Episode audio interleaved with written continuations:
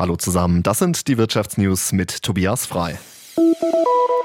Es sind schlechte Nachrichten für die Mitarbeiter des Chemiekonzerns BASF. Das Unternehmen hat ein umfangreiches Sparprogramm angekündigt, aufgrund der hohen Energiekosten und der schwachen Konjunktur. Teile der Produktion am Stammwerk in Ludwigshafen in Rheinland-Pfalz sollen stillgelegt werden, so die BASF. Mehr Infos hat Sabine Galpel.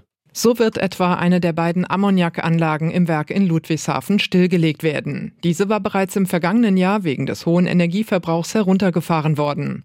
Außerdem soll wegen Unterauslastung die Anlage für das Kunststoffvorprodukt TDI geschlossen werden. Mit einer Milliarde Euro seinerzeit die größte Einzelinvestition in der Geschichte des Konzerns.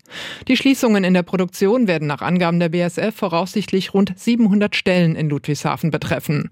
Man sei aber zuversichtlich, den meisten der Mitarbeiter Mitarbeiterinnen und Mitarbeitern in anderen Betrieben im Unternehmen Beschäftigung anbieten zu können, so wird BASF-Vorstandschef Martin Brudermüller zitiert.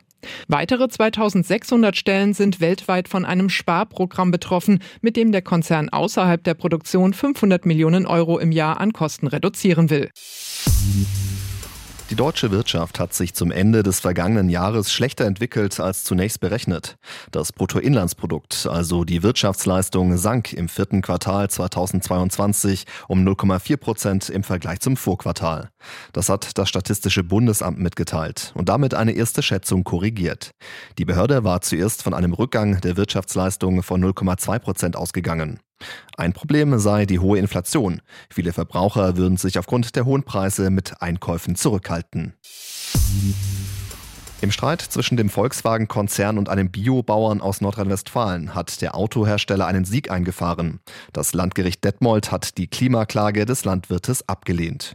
Der hatte gegen VW geklagt, da er den Konzern für Schäden auf seinem Hof verantwortlich sieht, die durch den Klimawandel entstanden seien. Aus Detmold berichtet Julia Thies.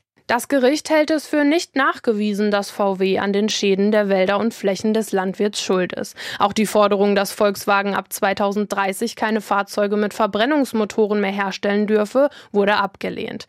Es stehe nicht fest, ob Elektromotoren zukünftig benzinbetriebene Verbrennungsmotoren ablösen würden.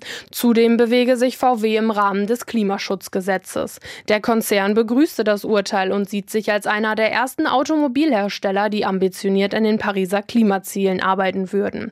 Der Biobauer hatte geklagt, weil er sich in seiner Existenz bedroht sieht. Er will nicht aufgeben und die nächste Instanz anrufen.